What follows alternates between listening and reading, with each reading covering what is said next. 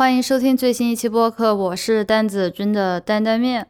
今天的话题是承接了前面一些播客的主题，那就是说话的艺术啊。其实不是啦，主要是来聊一下关于如何交流的一个话题。那么。鉴于我的目标听众或者说听我播客的人大多都还是学生，或者说也就才工作几年的人啊，希望如此。今天是主要来借着一篇两千零二年的文章来跟大家聊一聊如何去说服别人，或者说如何去跟别人交流。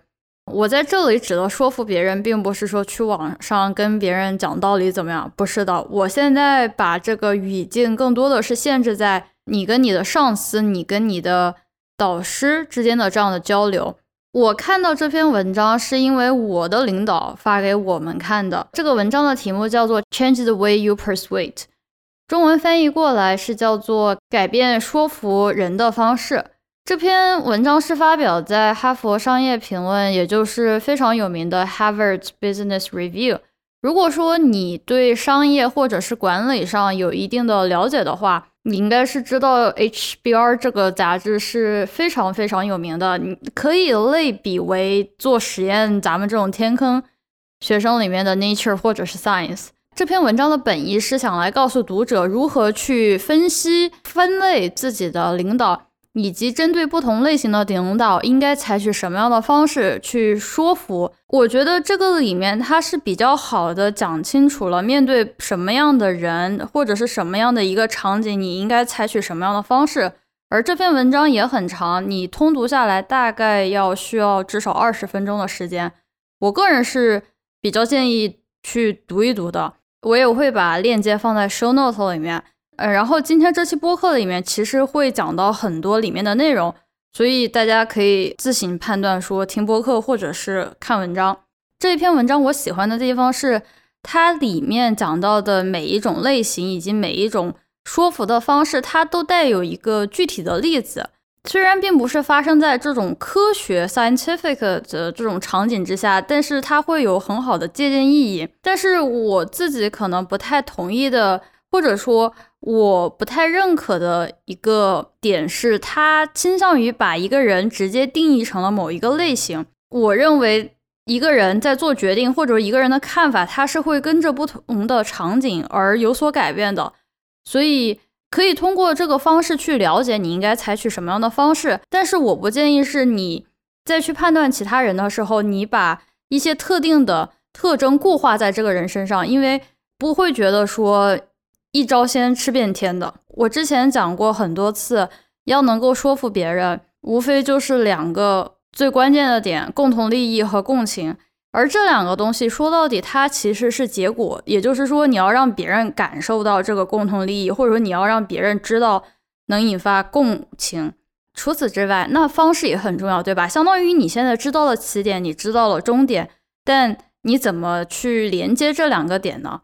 那这篇文章里面一共提供了五种类型的人去说服，也就是五种类型的领导，而这五类人分别是 charismatics 啊，就是有魅力的意思；thinkers 啊，思考者；skeptics 啊，怀疑者；followers 啊，跟随者；controllers 啊，控制者。这五类人，我觉得大家多多少少有见过。第一类人就是 charismatics，就是说比较富有魅力的人。这个是我这个是我个人见到的最多的，或者说大家印象中的领导可能就是这样的人，比较喜欢夸夸其谈，比较富有激情，然后他平时的生活是比较繁忙的。那如果说你要告诉他，或者说你希望能够得到他的同意的话，你需要在很短的时间内能够说服他，而且他通常比较喜欢一些看起来比较 promising 或者说比较有前景的东西。当然，用更通俗的话说，就是容易被画饼啊，这是第一种。第二种的话是 thinker，也就是思考的人。这一种人通常来说是比较讲求逻辑的，他是希望能够看到一些证据，能看到一些数据来支撑你的一些提议。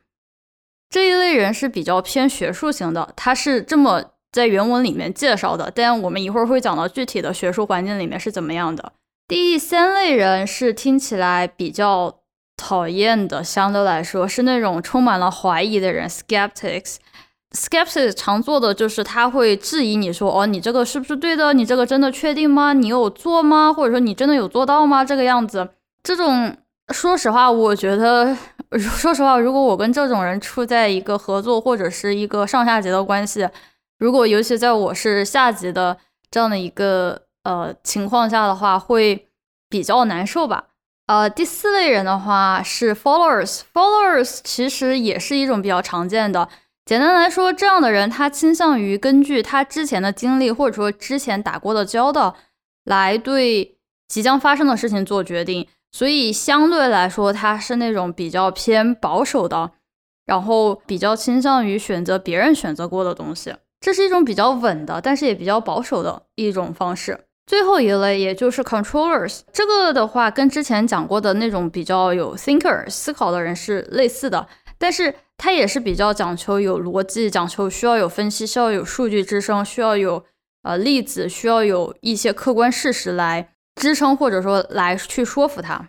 但是相比于 thinker 而言，我个人对这呃我个人对 controller 的看法是说，更多的是希望事事都要能够在他的掌握之中。就是说，你可能提出了一个逻辑，提出了一个呃各种各样的东西，但是他需要来做最后的决定，这是一个比较不太一样的。那这五类人最简短的介绍也就到这里。我之前在不同场合下是提到过很多次，说哪怕大家是只做科研，或者说只生化环材，或者是只写代码，我是非常非常强烈推荐大家多去看一些这样的商业的文章。我曾经一度觉得这种商业文章是比较神棍，或者说感觉都是那种。夸夸其谈，泛泛其谈，比较经验性的，就是没有太多的那种逻辑思维思考的能力。但我年纪可能大一些之后，我发现看这些文章对自己还是很有启发的。其实并不一定是说我每次去学到的是什么，而是是他会站在另外一个角度帮我去归纳总结，我应该有什么样的套路去面对一些比较偏社会性行为的一些事件，比如说如何跟你的老板打交道，因为。跟你的老板打交道就不是一个非常具有逻辑思维，或者是说一个非常严格的科学手段。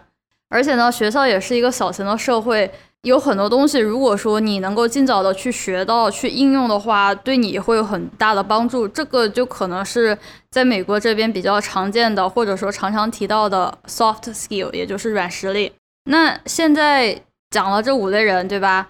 那自己可以在脑海里面回想一下自己的导师或者是自己的领导比较倾向于是什么样的人。我按照自己的见解来讲一下，我觉得在学术圈里面，尤其是非知名、非大组的老师，他们大多数就是小虾米们、小老板们，就小虾米们、小老板们，大部分都是 followers，大部分人都是偏跟随的。他们常见的就是说，别人可能做过什么，别人发表过什么，可能自己也就跟着去做。比如说，呃，其他人是怎么样的，我们也就跟着做一做。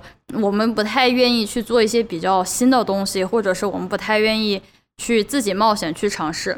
那对于这样的老师，或者对那对于这样的老师或者是老板的话，其实最好去说服他们的，也就是用别人的案例来支撑自己的观点。比如说，你想通过方法 A 来完成一个东西，但是老板说你得用方法 B，因为这是他觉得可以的。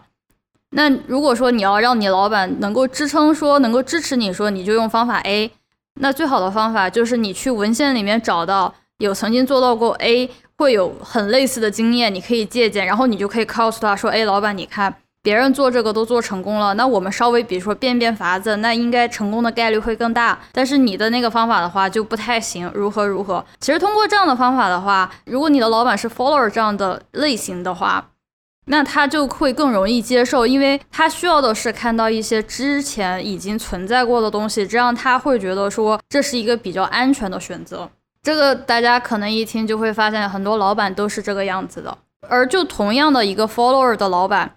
有的人可能会采取另外一种措施去说服老板，那就是自己悄悄花时间做实验出成果，然后出来了成果之后跟老板讲说：“老板，你看，呃，你不同意的方法我去试了，我做成功了。”这也是一种方法，这也是一种途径。我自己也这么去做过，但是不认为这是一个非常通行的方法，因为有一些老板他比较偏保守的话，或者说他比较有自尊，或者是怎么讲，比较或者说老板比较自大吧。说一句不太好听的，如果你就直接告诉他说你觉得不行的方法，我给你试出来了，其实不一定老板会很开心。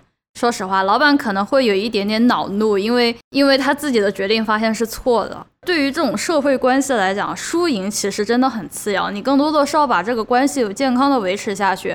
如果说你 again 遇到的是一个 follower 类型的老板，然后你不一定非得说靠自己什么客观的事实，靠一个数据来告诉他，你更多的是通过说，哎，这别人已经做过，或者说别人有一个成功的例子在这旁边。那我们是不是也可以去试一下？其实这个样子的话，相当于也是给彼此一个台阶去下。而且呢，这种靠 case study 或者是靠别人的案例来说服老板的话，还有一个点是什么呢？就是你能够激起老板的竞争欲，就是说啊，别人都在做，别人也做出来了一些东西，那我们照着这个思路，只要我们努力做一做，说不定也就文章发的比他们早。这一点也是很关键的，对于这样的一个类型的老板。第二个类型的老板，我见的比较多的是 skeptics，也就是比较充满怀疑的。我觉得这样的老板，说实话，在师生关系里面是不太健康的，因为师生关系里面是有一个上下级之分，对吧？如果说我的老师一直在质疑我说啊，你这个为什么这个样子，你那个为什么这个样子，尤其是在一开始进入学校的时候，本身就缺乏自信。那如果在经过老板这样子劈头盖脸的问，啊，心态一般来说是不会太好的。我我会觉得说，如果这种 skeptics 这种充满怀疑论的老板贯穿了整个求学生涯的话，这会是一件非常可怕的事情。因为真的很难想象被这么问下去，学生的信心还会剩多少。但还有一种情况是，这样的老板只会存在在某一个时间段，比如说在一开始的时候，因为第一年的话大家都不太懂，然后。老板喜欢问这问那儿，他对你没有太多的信任感，所以他可能会是这样一个类型的老板。这也是需要指出来的是，老板的这种类型。如果说你非要用这五个类型去思考你的老板身份的话，我会告诉你的是，他可能会随着你的时间变化，随着你们两个之间的互动而有所改变。比如说，可能第一年是这种充满怀疑的，可能到了。第二年或者是后面几年，他可能就是这种 charismatics，对吧？一会儿会讲到说他是怎么一回事。那回到 skeptics 这个这个点来讲的话，如果说你要说服这样的老板，你自身一个人的力量是不够的。第一种方法就是得去找你老板信得过的人，比如说你的小老板啊，比如说你的师兄师姐，你需要把他们拉在同一条战线上。比如说自己做了一个。比如说自己做了一个数据出来，对吧？然后老板开始问东问西，就说你这个做对了吗？你那个做对了吗？你这个嗯有没有什么问题之类的？可能如果你自己一个人去接受这些问题的话，会毫无招架之力。在这种情况下，比较安全的方法是，你可以找一个信得过的大师兄、大师姐什么的，然后问问他们说，哎，师兄师姐，就是我这个数据我做了，但是我不太懂。我怕老板问到，就是你能不能跟我讲一讲，或者你能不能教教我，或者是能不能跟我讲一下怎么就是能学一学，或者说一开始讨论的时候，你能不能在场能帮我打打照应？跟小老板讲也可以是这么讲，你就直接说，哦，我可能觉得大老板不太信得过我，能不能你跟我一起去跟进去讨论？对于老板这种怀疑，有在自己羽翼还未丰满的时候，最重要的是要找一个大腿帮你说话。但是你找大腿，也就是回到最一开始讲的点，要有共同的互相利益。所以说，如果别人帮助了你，那你也得证明你自己的价值，对吧？那如果说第一年的话，最简单粗暴的方法，也就是给师兄师姐打杂活儿，对吧？洗洗烧杯、刷刷碗什么的，还有其他的方式，对吧？你希望能，当然你也得，就是你也得表现，你也得表达感谢。这也就是回到了最一开始讲到的一个终点，那就是共同利益。那这个 skeptics 还有一种可能，就是你没有找到这样的一个人，或者说你没有这样的师兄师姐能够帮你撑腰。那还有一种办法，就是去找你老板信得过的那些大老板或者是一些学术界里面的老师，他们的文章里面有没有这样的观点能够去支撑你的？其实这个也就回到了最一开始的那个 followers，所以这一些的界限也不是特别明显，你也需要多去考虑说，OK，就算我认定我的老板是那种比较充满了怀疑论的人，难道我就只能找别人靠大腿吗？找大腿的话，当然有物理形式上真正存在的大腿，对吧？就在你面前让你帮。当然还有可能就是你可以通过远程，对吧？比如说通过其他的媒介来寻求到帮助。撇开这两类的话，我要接下来讲到的第三个是 charismatics，就是说那种比较华丽吗？就是比较……天呐，我的词好穷啊！啊，这种老板的话，我会觉得在大老板里面是存在的概率比较大的。在我的理解的话，就是说这种老板一般都是很忙的，他就只会，他就只喜欢听到一些比较比较好的一些结果，或者是说比较有宏大的愿景。简单说就是饼要画的足够大，在他面前。而对于这种老板的话，你不能跟他讲太多的细节，他对细节是一点兴趣都没有，他只需要知道的是这个结果，以及以及这个结果能够带来什么样的好处，以及它有什么样的影响力。比如说。你要去汇报一个数据，对吧？或者你要去汇报一个课题的进展，比如说你要去汇报一个课题的进展，然后里面比如说可能有十组数据，你就不要去挨个分析说这个数据怎么怎么样，数据怎么怎么样，你不需要，你直接就讲的是说这个数据能够我们干嘛？能让我们发 JAX 吗？还是能让我们发 Nature？还是发 Science？或者说比谁家怎么怎么样要好？其实个人认为啊，我现在讲到的这三类老板。在学术圈里面，我会认为是相对来说不太合适的，或者说不利于学术圈这个长久发展的这种浮夸的老板的话，客观来说，他们确实比较忙，他没有心思去关注你这些细节。比如说像我们公司里面的 VP，我们就不可能跟他讲说，我每天做了几个数据点出来，而他们很多时候想到的更多的是一个大层面，或者说就是我们自己小虾米们看不到的。他们需要去思考，所以说你如果能够越简单越直接的告诉他这个整个的大的局面是怎么样，他其实会更乐意去听到。他其实并不在意你中间做了什么。面对这样的老板，画大饼将会是一个必修的技能。大家不要觉得画大饼是一件坏事啊，画大饼。在创业公司里面是非常常见的，或者是说创业公司真的要靠画大饼才能够画得出来。嗯，但我要提醒的是，画大饼里面有两个要素，大家需要谨记。你只要说出其中一个就行，但是我不建议你两个都说。第一个是真正的结果，真正的影响力；二是时间线。这两个点里面，你画饼只需要画到其中的一个就好。比如说，你可以跟老板讲。啊，我会发一篇多大多大的文章，但是你不要讲出说我能够在三月前，我能够在六月前，你你不要讲一个时间线，好吧？因为一旦两个点都提到的话，你要不然真的很牛逼，你要不然真的就是牛皮吹破，这是我最不想见到的事情。或者是说，你可以跟老板讲，这个东西可以非常非常快的出来，但是但是你可以说，老板，我们马上可以出结果了。比如说还有一个星期，但是你不用告诉他说这个结果到底影响力有多大。画大饼的还有一个精髓就是你不能讲的太具体，你真的要讲一点点朦胧美，因为这个得给自己挽个尊。比如说你要去拜托某一个老师帮你做一个什么样的东西，那你跟他讲怎么怎么样，特别特别好，但是你就不能，你可以跟他讲说这个做出来之后会很有帮助，或者说对这个课题帮助很大。或者是说能够让这个文章上一个层次，但是你不能说这个文章上一个层次就一定能上 Jackson，能一定上 Nature，对吧？虽然你说的言之凿凿，可能老师会更加倾向于帮助你，但如果说你说的这么结结实实的话，然后你牛皮一吹破，我并不是说你不相信大家不行，就是说大家要给自己留条后路。如果你这么牛皮吹破，以后别人就再也不帮你了，那就是杀鸡取卵。而且呢，还有一些就是说你中间可能会承担的一些。比较比较累的，或者是说一些劳动力密集型的劳动的话，我建议是在不伤害对方的情况下，是可以尽可能的省略掉的。比如说最典型的画饼，我见过我老板就是告诉我的合作者说啊，你要是算出来这个东西，那这个文章真的可以发的更好，而且这个文章里面可以吸引更多的读者。老板也就这么讲了，对吧？然后我其实我合作者也就听了。但是其实真的要去算的话，可能就要花几个星期，甚至是几个月的时间去做。其实这个就很累，对吧？但是我老板肯定就不会提说这个中间可能会怎么怎么样。你老板就只会告诉他说，这个饼如果你把它补齐了，这个饼真的就能够端上桌。哎，这个说实话，画大饼的话，大家学习的最好对象就是各位的老板。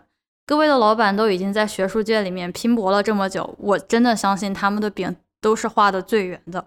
好，那撇开这三类我刚刚讲到的以外，其实对于剩下的两类，第一个是 thinker，第二个是 controller，嗯，我会。倾向于把它结合在一起来讲，因为我觉得他们两者之间的差别不会很大，尤其是在学术界里面。对于这两类人，说服他们的核心是什么呢？是以理服人。这个反而，哎，其实挺感慨的。说实话，我觉得，或者说我个人以为，在学术界里面，这两种人才应该是最常见的。但其实不是的，我自己的观察是我刚刚讲到的这前面三种，尤其是 followers 和那个 charismatics 这两种人是最常见的，thinkers 和 controllers 这两种人我我见的不多。实话讲，要说服这种比较依赖严谨逻辑的人的话，其实是最难最难的，因为前面的那些人他并不是以理服人，他都是靠一些比较主观的东西，你就可以打发他们了。但是这。两类人是不行的，你需要非常客观的事实、客观的证据，而不是一些主观的臆断。你需要去甄别你有没有收集够足够的证据，你需要去看他们是否客观，你需要去看这些证据它有没有缺陷，或者是它有没有一些局限性，然后。你把这些证据消化，然后再罗列每一项都摆在你的老板面前去分析，去告诉他说这个里面有什么样的东西，我们应该考虑什么，我们不应该考虑什么，这是为什么我应该这么去做。而通常这个时候，大家要留意的是，你去说服他的时候，你不会告诉他一个很明确的结果。大家要注意的是，说服这样的老板，通常来讲，你不会给他一个具体的结果，并不是说我结合了这么多的证据。我最后认为，我们应该做这个东西，不是这个样子的。对于这样的老板，当你罗列出了足够多的证据、足够客观的分析之后，他的选择会跟你是一样的。你需要让他们来自己做决定，而不是说你告诉他们你应该怎么做。所以，客观、客观再客观，证据一定要再严谨、严谨再严谨。对于这类老板，我就我自身的经历来看，我的老我的老板就是属于这类的人。可能听着这种非常严谨的学术态度非常好，但是如果你是他的学生的话，实话讲真的很挫败，也真的很痛苦，因为你真的发现太难说服他了。你真的你会发现真的太难说服他了。你他不是说通过质疑你说你真的做对了吗？你真的做做错了吗？而是是说。这个证据咱们这么看，里面有什么样的缺陷？你有曾经考虑过这些点吗？你是不是应该就是说通过某一些其他的证据或者是一些文献上的支撑来排除它，或者是怎么样？前面两年我大概就是这样的状态，就是基本上老板问的问题，老板提出的一些质证，我根本就没有办法招架。但是就长远的来讲的话，这会是锻炼你的批判性思维，还有学术呃学术思维。一个非常好的手段，这种思维上的训练是很难通过其他的途径去练习的。就我一开始的时候，在我自己还没有一个呃正常的逻辑思维的时候，我说的很多话都是不经过脑子去思考的，导致我说出来的话也就站不住脚。当我去说服一个 thinker，去说服一个 controller，说服一个这种比较讲求逻辑的领导的时候。我也是在培养我的逻辑思维能力。那，嗯，那这五个类型的人差不多也就介绍到了。如果大家听到这期播客比较感兴趣的话，show note 里面我会贴上这个文章的链接，然后大家可以多去看一看。还想再说一点的是，对于这些样的一些 practice 或者这样的一些尝试，你不一定非得在老板上实施，因为。在老板上的实施可能风险性还有点高，对吧？你就跟做实验一样，你不会拿你最贵的试剂一开始就去试，你可以试着跟其他人交流，跟其他人沟通，比如跟你师兄师姐，他们也算你半个领导或者是小领导吧，对吧？你也可以通过这样的方式去练习。我觉得最重要的一点的是，你要迈出那一步去改变，你要就是说看到书上的书本上的知识之后，你可以先依葫芦画瓢，比较。笨拙的、比较僵硬的去模仿一下，然后你可以去看看反馈，然后当你收到反馈的时候，其实你就知道下一步该怎么去做，对吧？可能需要调整一下，可能发现说，哎呀，这个我一开始觉得他可能是个 thinker，但是发现好像他不是，发现他更多的是倾向于 skeptics。那么你也就可以开始调整，说，哎，我用 skeptics 这样的一个方式的呃一个风格来去说服他，看一下他行不行。这篇文章对人的分类，对领导的分类是相对来讲比较绝对，或者是说比较片面的。但是如果说我们站在他的这个 methodology，站在这种说服人的。这种方式的话，我会觉得，嗯，对我来讲是很有帮助的，而且这也是一篇很好的总结，来告诉你该怎么去说服别人。我希望这一期播客能够帮助你和你的老板有着更好的交流和沟通。嗯，那么今天的博客就到这里了，我们下一期再见吧。